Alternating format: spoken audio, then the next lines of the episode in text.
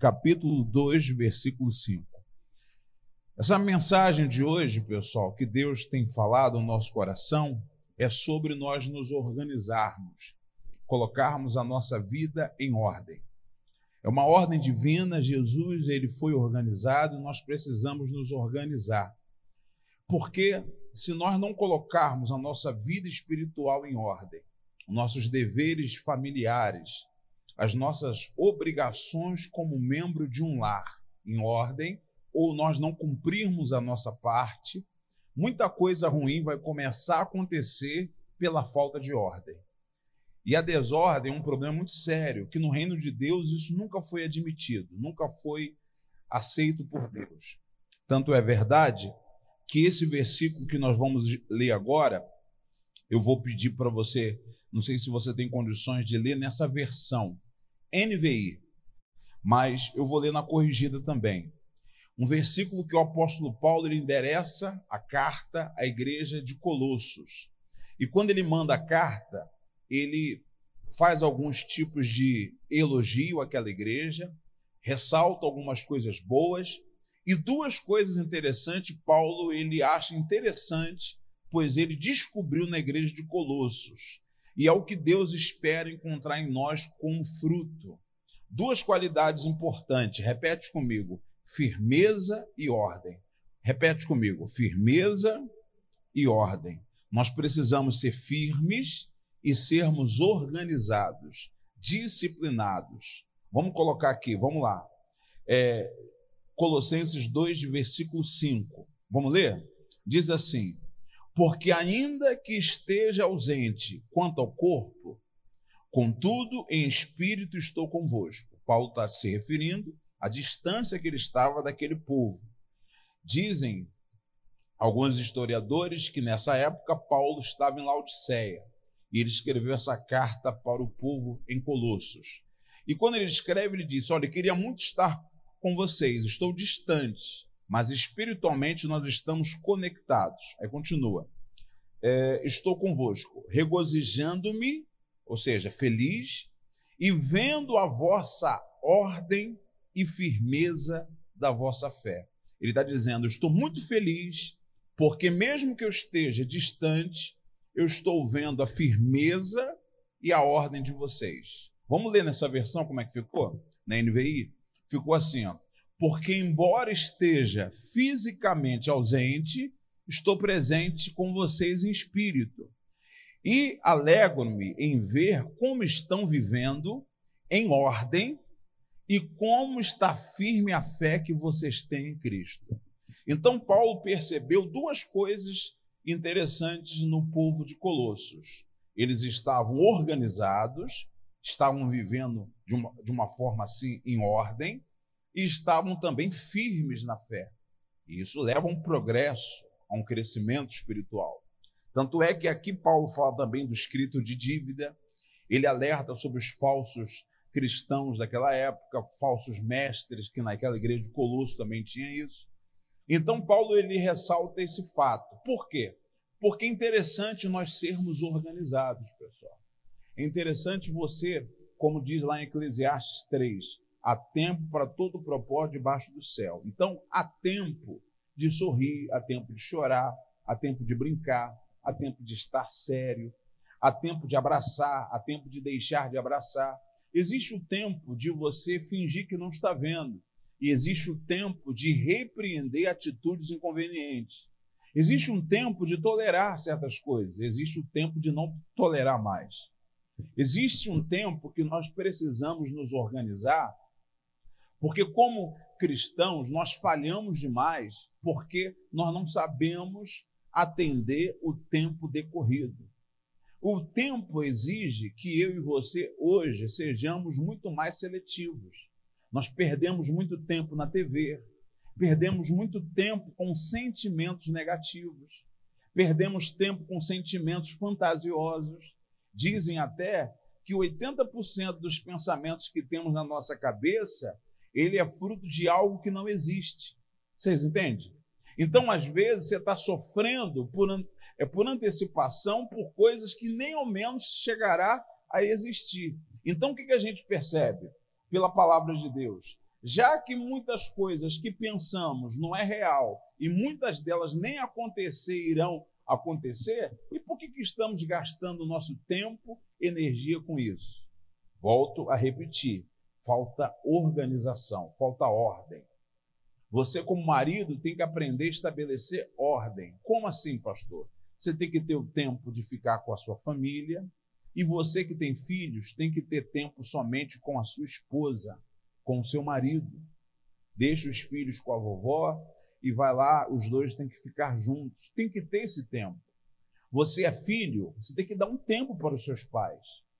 Você esposa, você tem que ter um tempo com o seu marido. O marido tem que ter um tempo com a sua esposa, tem que separar esse tempo. Você tem tempo para tomar café da manhã, tem tempo para almoçar, tem tempo para lanchar, tem tempo para jantar, mas não tem tempo de buscar a Deus, não tem tempo de ler a Bíblia. Ainda reclama dizendo que não tem tempo de fazer um jejum, não tem tempo de se consagrar. E por que, que você não tem tempo? Porque falta ordem. Falta o quê? Repete comigo: organização. Falta você se organizar. Você tem tempo para dar comida para o cachorro. Você tem tempo para colocar água na planta. Você tem tempo de passar roupa. Você tem tempo de lavar a casa. Você tem tempo de arrumar tudo. Mas esquece das coisas mais importantes, que é de servir a Deus. Se você está é, tendo muito tempo para determinadas coisas e pouco tempo para as coisas do alto, significa que não está havendo em você uma ordem, ou seja, uma organização, e você não está crescendo na firmeza da vossa fé. Por isso que a sua fé é abalada. Por isso que uma crise, um problema abala a sua fé. Por isso que uma notícia ruim tira o chão sobre os seus pés. Por isso que você perde as forças de lutar. Por isso que a sua oração ela se enfraquece. Por isso que a sua frequência à igreja diminui à medida que os problemas aumentam. Quando que deveria ser o quê? Ao contrário, os problemas deveriam ser combustíveis para que você pudesse vir mais à igreja, orar mais, buscar mais, encontrar mais tempo para orar. E nós estamos cada vez mais é, nos alimentando das coisas do mundo, sentimentalmente falando, emocionalmente falando, estamos deixando as coisas de Deus de lado. Por quê? Nós começamos a colocar na, na, na nossa cabeça que buscar a Deus não vai adiantar que ficar orando não está adiantando. Vou te falar uma coisa: quando as coisas estão perto de mudar, elas pioram. Você sabia disso? As coisas antes de melhorar, elas costumam o quê? Piorar um pouco. E se você está firme na sua fé e organizado no seu jejum, na sua consagração, as coisas vão melhorar para você. Estava conversando com um rapaz que dizia para mim que ele, ele falou para mim: não, pastor, olha, a gente precisa orar, a gente precisa orar, a gente precisa orar. Eu falei para ele: tudo bem, nós precisamos orar, mas você, você não está esquecendo de nada, não? Ele, por quê? Não. Quantos dias você já faltou seu serviço? Ah, não estou nem aí. Eu estou é, mais falando com Deus e Deus vai me honrar, Deus vai me honrar. Não, irmão, você tem que ter tempo para. E tem que ter tempo também para quê? para trabalhar. O trabalhador é digno do seu. Se você não trabalhar, você não merece receber.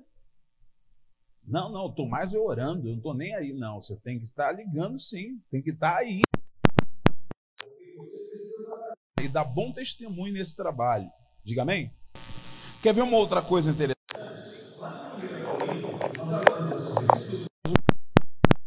1 Coríntios 14, 40, está escrito assim, ó. Fazei tudo com decência e ordem. Vamos ler nessa versão aqui como é que ficou? Mas faça-se tudo decentemente e com ordem. Diga comigo, faça tudo decentemente e com ordem. Tem um outro versículo que me chamou a atenção, está em Hebreus 5,12. Vamos ler? Hebreus, capítulo 5, versículo 12. Hebreus 5,12.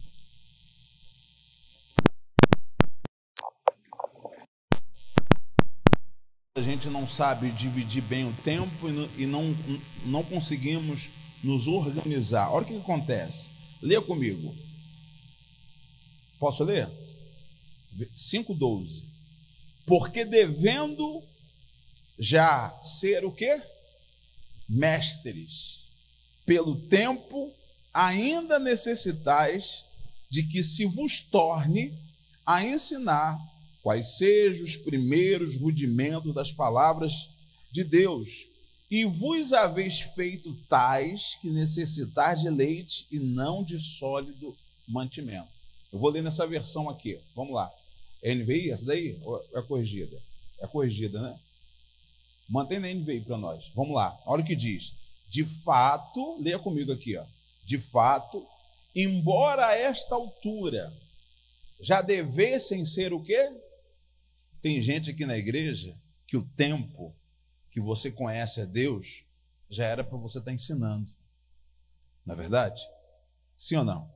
O tempo que você conheceu o Senhor Jesus, até hoje, era para ter acontecido um progresso. Não houve um progresso. Pastor, por que, que não houve? Não houve porque o tempo está passando e nós não estamos é, sabendo lidar com o tempo. E não saber lidar com o tempo, está sobrando muito tempo para as coisas desnecessárias e está faltando tempo para as coisas realmente importantes. Está faltando tempo de jejum, que quase não existe. Está faltando tempo de sentar, ler, ler a Bíblia. Está faltando tempo de ser sábio. Mas está sobrando tempo de indolência, de palavras sem sentido, sem responsabilidade. Jesus disse que os homens dariam contas de todas as palavras frívolas que proferir diante de Deus e dos homens. Ou seja, tudo que eu falo sem responsabilidade um dia eu vou ter que prestar conta. E está sobrando palavras erradas e está faltando palavras sábias. Sim ou não? Está faltando palavras inteligentes. Repete comigo: a resposta branda desvia o furor. Está faltando resposta mais inteligente. Está faltando maridos responder com mais sabedoria. Está faltando esposas responder com mais inteligência. A mulher tem que aprender a usar a inteligência, não a inteligência emocional. Ela tem que usar a inteligência, a cabeça. Porque quando a mulher usa emoção, ela, ela fica vulnerável, ela se irrita com facilidade, ela fica brava, ela fica nervosa, ela fica, sabe? E ela e, e tudo que acontece com ela é refletido no corpo, no organismo dela, porque a mulher é um poço de emoções. Então, se você deixar que as coisas afetem você, você vai ficar com crise de ansiedade, com depressão, você vai ficar mal, vai ficar com mágoa. Tem gente que pensa que mágoa é normal. Não é não, gente. Mágoa, presta atenção. Mágoa é como se fosse um câncer. Se você não tratar da mágoa, o diabo consegue ter legalidade da tua vida. O diabo consegue ficar dentro de você. Sério, pastor, estou falando. Quantas pessoas eu já orei com mágoa e manifestou com demônio? Muitas pessoas já impus as mãos, ela manifestou, incorporou com demônio, porque tinha o quê? Tinha mágoa, ressentimento.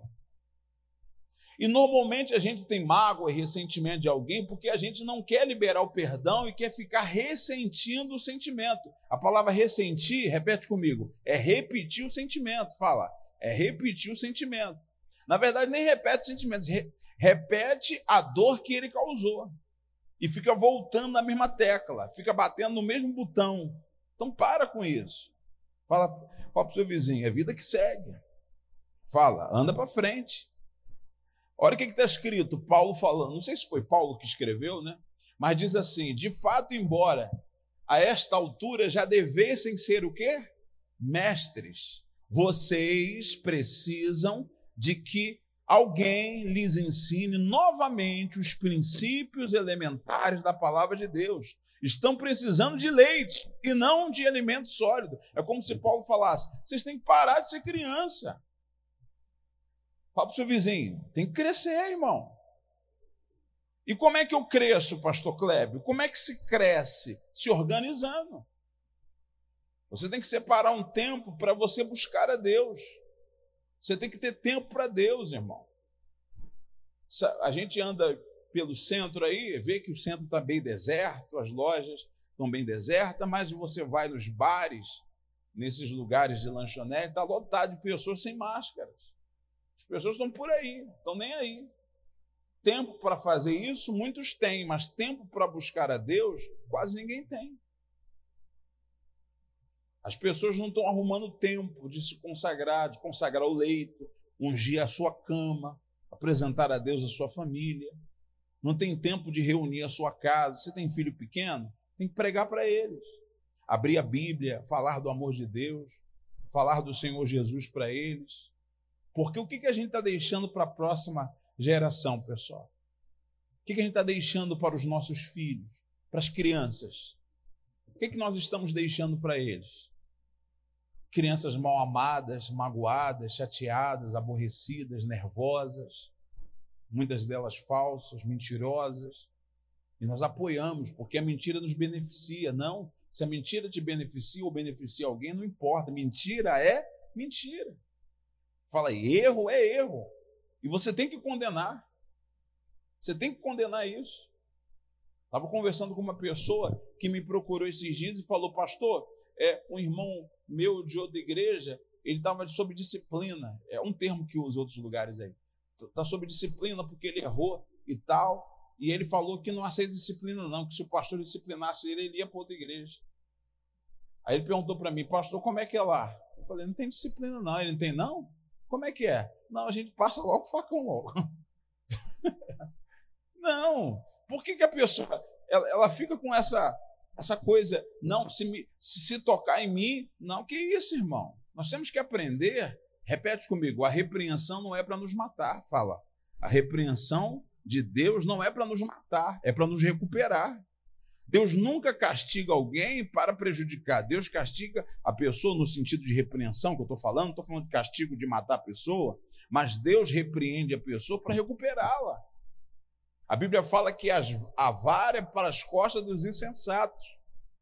E você precisa, eu, nós precisamos de correção. Sem correção, gente, nós jamais iremos chegar ao nível de maturidade. Você lembra quando você era pequeno, principalmente as irmãs, quando você sentava de qualquer maneira? O que, que falava? Tenha modos, garota. E você levava cada tapão, não era não? Sim ou não? Pegava o chinelo, senta direito. Você caía no chão e ficava chorando, falava, homem não chora. Se chegar em casa é porque apanhou, vai apanhar? Você lembra disso?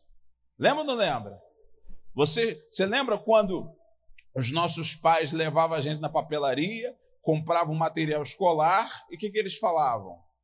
Tem que durar um ano inteiro. Você lembra disso? Quem lembra disso? E se você perdesse a borracha? Hein, pessoal?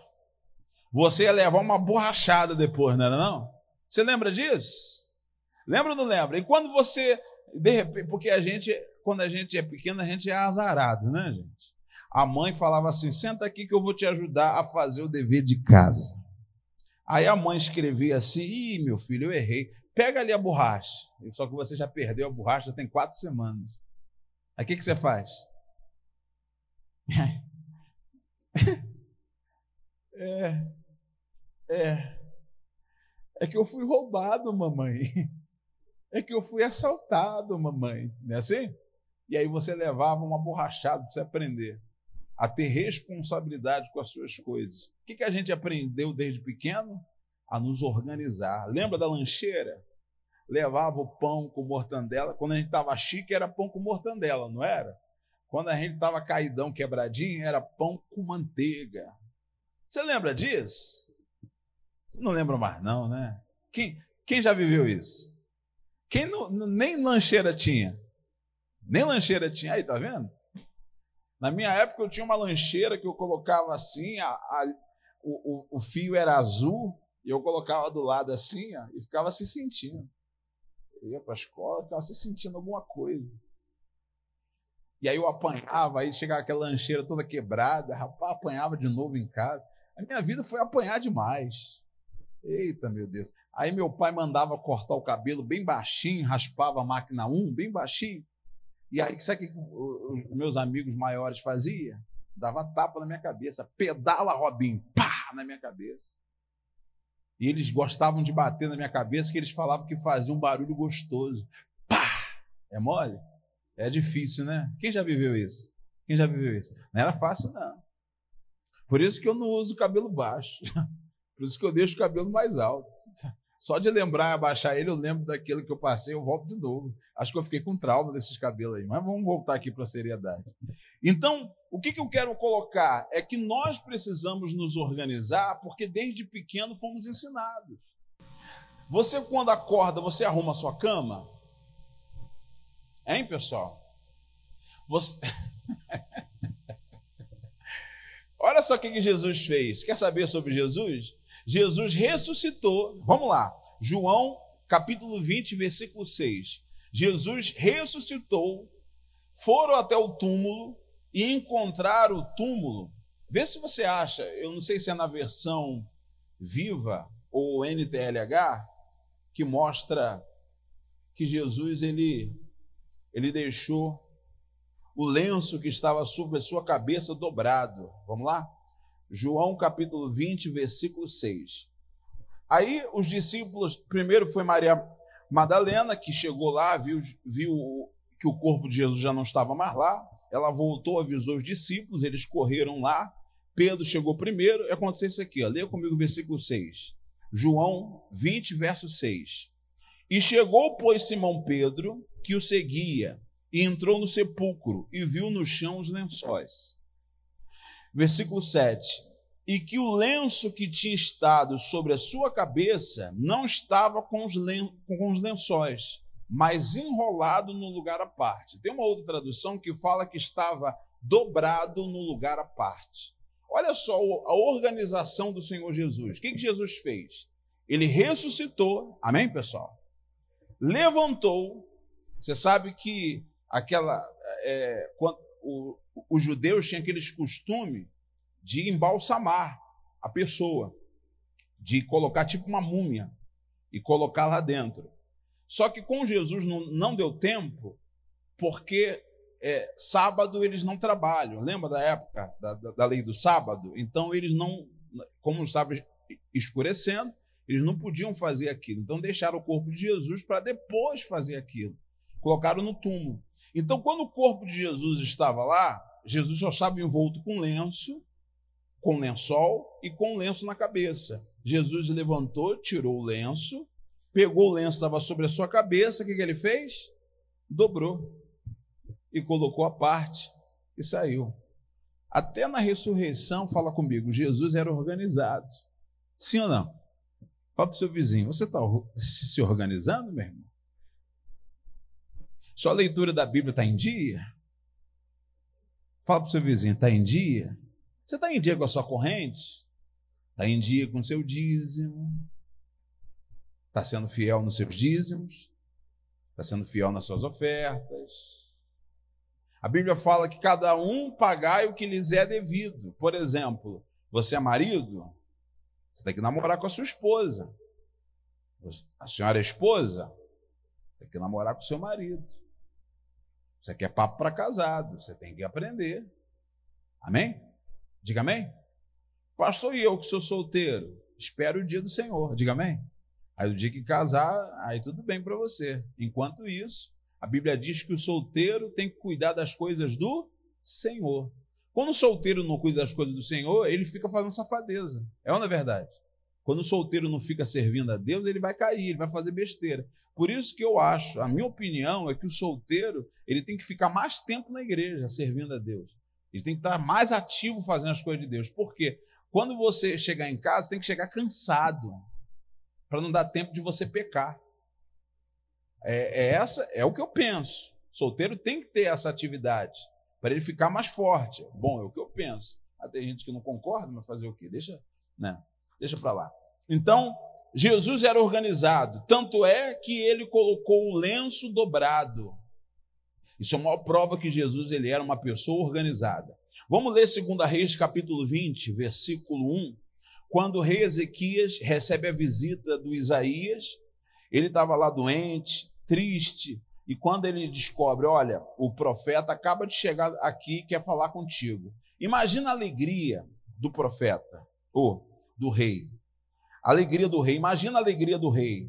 Estou recebendo o profeta na minha casa. No mínimo, ele pensou: o profeta vai chegar aqui, vai fazer uma oração por mim, vai orar por mim, eu vou ser curado. Aí o profeta vai, entra e fala assim: vamos, vamos continuar a leitura. Naqueles dias adoeceu Ezequias, é 2 Reis 20, verso 1, tá? Naqueles dias adoeceu Ezequias de morte, e o profeta Isaías, filho de Amós, veio a ele e lhe disse: Assim diz o Senhor, ordena a tua casa. Gosto da tradução que fala o quê? Põe em ordem a tua casa, porque morrerás e não viverás. Que notícia boa, hein, gente? O profeta chega e fala assim: Ah, eu vim aqui para te dar um recado do céu. O Senhor mandou pôr em ordem a tua casa, certamente morrerás e não viverás. Aí o versículo 2: Então virou o rosto para a parede, orou ao Senhor, dizendo: Ah, Senhor, ser servido de te lembrar de que andei diante de ti em verdade, com o coração perfeito, e fiz o que era reto aos teus olhos, e chorou Ezequias o quê? Muitíssimo. Olha uma coisa interessante. 4. Sucedeu, pois, que não havendo Isaías saído do meio do pátio, veio a ele a palavra do Senhor dizendo: Volta e diz a Ezequias, chefe do meu povo, assim diz o Senhor Deus, é o Deus de Davi teu pai. Vamos lá. Vamos pontuar isso aqui. Vamos lá. Ouvi a tua oração. Fala. Ouvi a tua oração vocês estão aqui? Boa noite, gente. Vamos lá.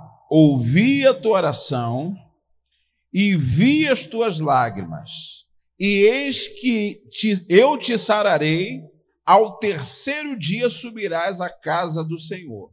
É uma conjectura, não podemos afirmar. Quanto tempo talvez fazia que ele não ia à casa do Senhor? Quanto tempo talvez que ele não fazia uma oração daquela maneira, fervorosa? Quanto tempo talvez ele não chorava na presença do Senhor? Então repete comigo, quanto tempo que isso não estava em ordem na vida dele? Você entendeu agora? Quanto tempo que ele não orava mais como ele orava antes? Talvez por falta de tempo.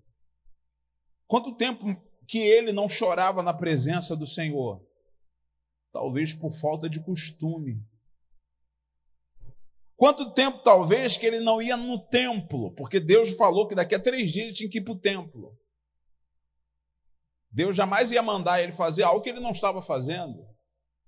Deus falou: vai lá, você precisa daqui a três dias ir para o templo, e eu vou te sarar. Ou talvez ele ia, mas ele ia de qualquer, hum, qualquer maneira, que nem você, talvez, você vem orar pela família.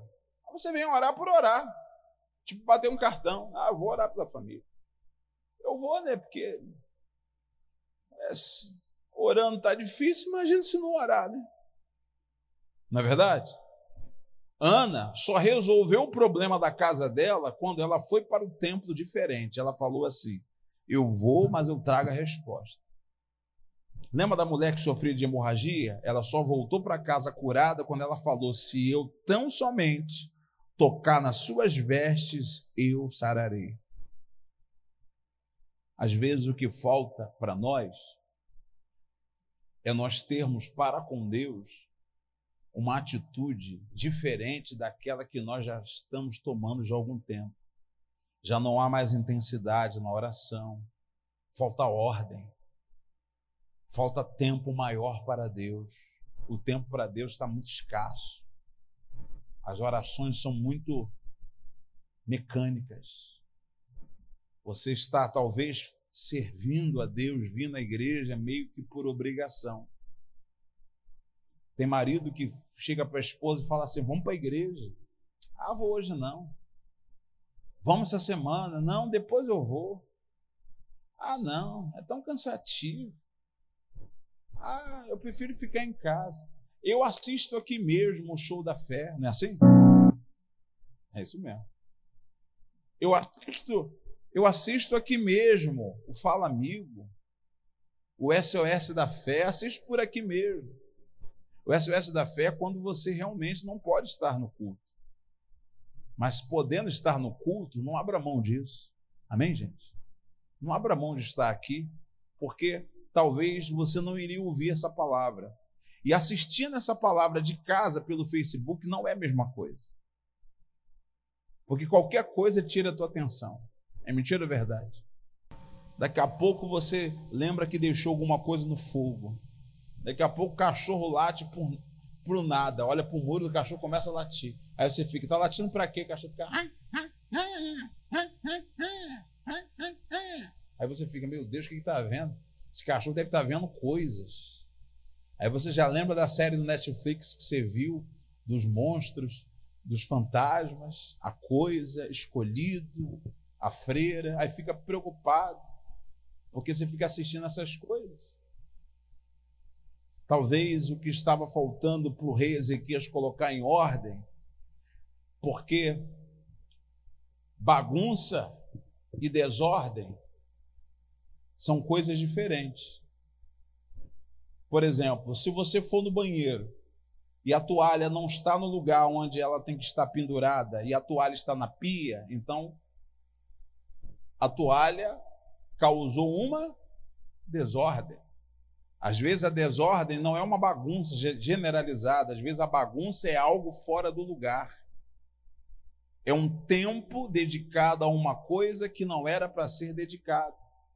Lembra que você lembra que Sadraque, Mesaque e eles não foram, eles foram lançados na fornalha, por quê? Porque eles decidiram não dar lugar a uma imagem que foi levantada e preferiram dar aquele lugar para Deus. Ele falou o quê? Ó, fique sabendo, ó rei, se o nosso Deus que nós servimos nos livrar, que ele quiser nos livrar, ele nos livrará. Se não quiser, fique sabendo que o lugar de Deus na nossa vida vai continuar o mesmo. Nós não vamos nos curvar diante dessa imagem. Às vezes, o que está em desordem é a sua prioridade. Sua prioridade é o seu eu, suas vontades. Você quase não valoriza a sua família, quase não valoriza os seus. Se você errou e deu mau exemplo, peça perdão. Reconheça o seu erro. Chama o seu filho, sua família e diga: Eu errei mas eu estou disposto, disposta a mudar. Não tem nada mais bonito de um pai ou uma mãe chegar para o filho e falar a verdade. Eu errei. Eu errei, mas estou disposto a mudar. Isso é bonito, isso é forte. Isso faz com que o seu filho perceba que errar é humano. O que não pode é continuar o quê? No erro. Amém, gente? Falar a verdade para o seu filho, filho, nós erramos. Papai errou. Eu acho bonito uma senhora que ela é casada há muitos anos com e, e ela nunca falou mal do, do ex-marido dela e o marido dela traiu ela, abandonou, deixou ela sozinha. Ela nunca falou mal do marido para os filhos. Ela sempre falou assim: ó, ele pode ser o que for, mas ele é seu pai e você deve respeitá-lo.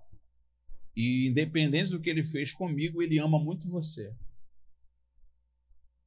É difícil você ver uma mãe que tenha estômago, vamos dizer assim, e coragem de agir dessa forma. É ou não é verdade? Mas o que, que falta? Se organizar. Fala para o seu vizinho: eu preciso ter mais tempo para Deus. Fala para ele: você precisa ter mais tempo para Deus, irmão. Nós precisamos arrumar tempo. Nós temos culto quarta, sexta e domingo. Mês que vem, em nome de Jesus, vamos voltar a ter reunião de segunda. Eu te pergunto: por que, que você não está na igreja, irmão? Por que, que você não está aqui ouvindo a palavra, buscando?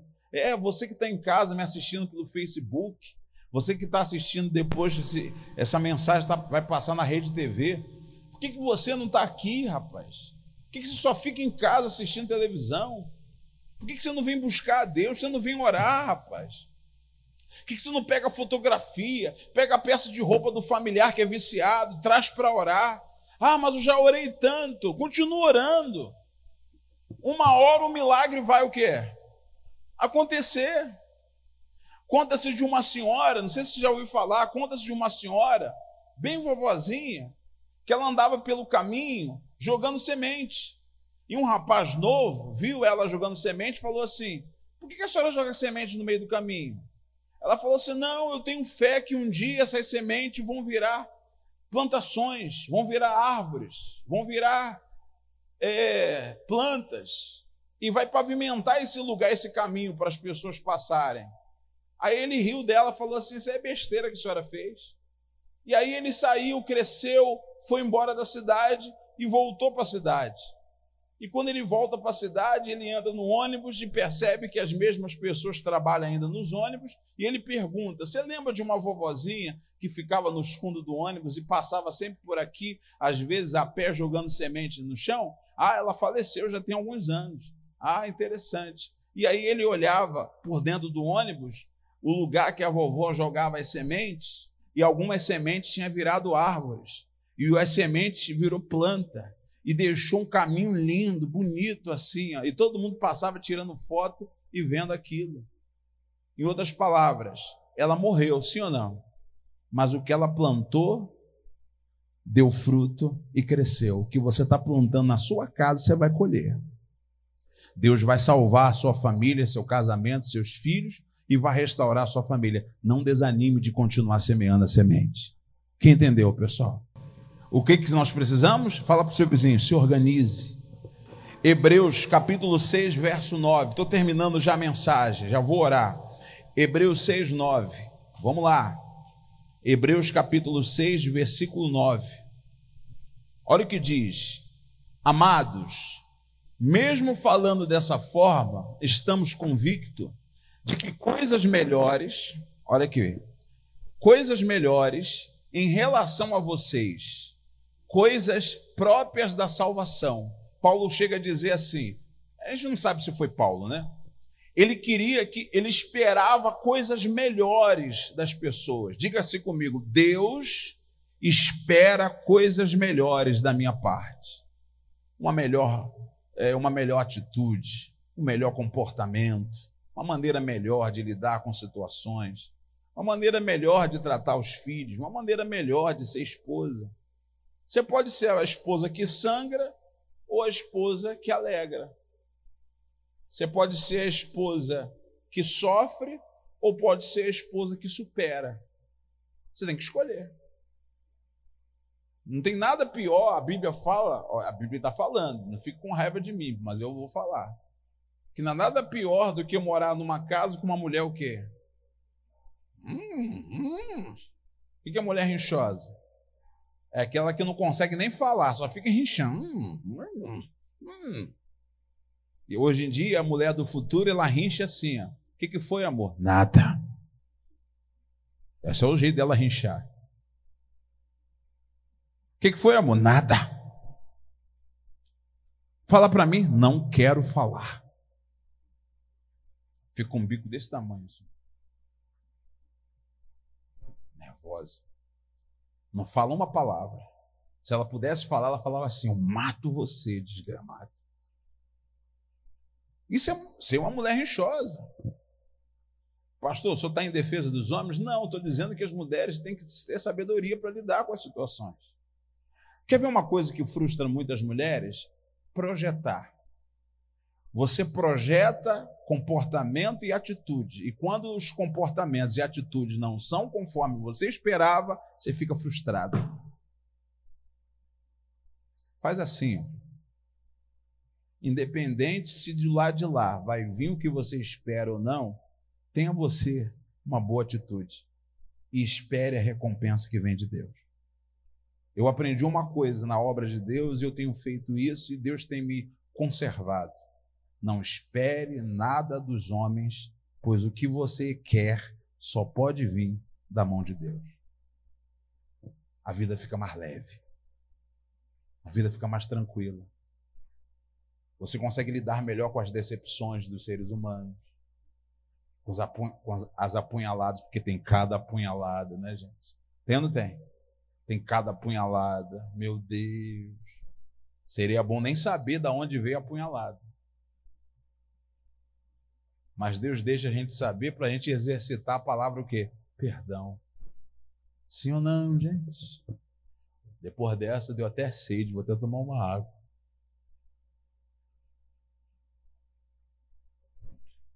Diga comigo, Deus espera coisas melhores de nós. Leia o versículo 10. Deus não é injusto. Fala comigo. ele não esquecerá ou se esquecerá do trabalho de vocês e do amor que demonstram por ele, pois ajudar os santos e continua a ajudá-los, continua fazendo a sua parte. Deus não vai deixar passar em branco que você está plantando. Diga assim: eu vou continuar fazendo a minha parte. Amém? E o que mais? Vamos lá, tem mais coisas para nós aí. É o 11, né? Queremos que cada um de vocês mostre o quê? Lê aqui na tela. A mesma prontidão até o fim, para que tenham a plena certeza da esperança. Diga amém, gente? Você tem que manter a mesma confiança. Continue reservando um tempo para a família. Diga amém? Quando você orar domingo, esquece da sua família. Busca o Espírito de Deus, busca a presença de Deus, louva Ele. Diga amém, gente? Esquece da sua família. Diga amém. Eu me lembro que quando eu era solteiro, antes de eu casar com a minha esposa, já estava noivo dela, eu, eu passei três aniversários fazendo, comprando bolo para quem? Para mim. Eu comprei, passei três aniversários fazendo bolo para mim. Por quê? Eu não falei para ninguém qual era a data do meu aniversário e não queria também que ninguém soubesse. O que, que eu fiz? Eu fui lá e comprei o bolo para mim. E adivinha? Comi tudinho. Amém? Comi o bolo. Eu cantei parabéns para mim mesmo. Passei uma vez, a Cristiane lembra, nós passamos um Natal dentro do ônibus, lembra? Viajando dentro do ônibus. Nosso Natal foi dentro do ônibus. Natal, Ano Novo, pá, fogos, pá, pá, pá, e a gente dentro do ônibus. Aí eu olhei para ela dentro do ônibus e falei assim: Feliz Natal. E aí ela, Feliz Natal. Aí, siga. Diga amém? O importante é estar com Cristo, fala para o seu vizinho. O importante é continuar lutando, continuar crendo. Olha o versículo 12. Olha a promessa de Deus para você. Vai lá. 12. De modo que vocês não se tornem negligentes, mas façam o que? Fala, imitem aqueles que, por meio da fé e da paciência, rece recebem a herança. Fala para o seu vizinho, tem que imitar quem vence. Fala para o seu vizinho, imita quem vence. Imita quem ora, quem jejua, quem se consagra. Tem que imitar esses. Mas você quer imitar quem desviou? Quer imitar quem vive reclamando de igreja? Eu coloquei lá no Facebook, lá, Celebre a sua igreja. Pare de ficar falando mal da sua igreja. Já teve já uns, uns de plantão já com raiva. Ó, oh, que tudo, tudo errado, isso, aquilo, aquilo, outro. Eu quase que eu escrevi uma resposta, um texto desse tamanho. Aí na hora que eu ia escrever, o Espírito Santo falou assim: deixa isso para lá, rapaz. Significa que eles estão te acompanhando. Eu falei, verdade. Né? Significa que tudo que você posta, eles leem. Eu falei, verdade. Tudo que você posta, eles leem, as mensagens que você posta lá, eles estão tudo vendo. Eles estão tudo vendo. E se você brigar, eles vão ficar aí com birra, com raiva, e não vão ver mais. Falei, então tá bom. Coloquei viva a liberdade de expressão. Continuo amando a Deus e a minha igreja. Pronto. Amém, pessoal? Diga amém. E que nós possamos ter tempo para Deus. Amém, gente? Como? Se organizando e firme. Seja organizado. Pega as fotografias. Tem fotografia da sua família? Trouxe a peça de roupa? Ó, oh, tem gente já esqueceu, já não está organizado. Trouxe a fotografia? Quem trouxe? Está com a peça de roupa aí? Tem que se organizar. Amém? Recebeu um dinheiro? Se organize. Calcule logo o valor, separe o dízimo, entrega logo. Se organize. Deu, deu certa hora, larga tudo, para tudo e vem para onde? Vem para a igreja. Amém? O que, que é isso? É se organizar. Se organize, gente, porque você está imitando os heróis da fé. E os heróis da fé herdaram a promessa. E você vai tomar posse da sua promessa também. Quem entendeu?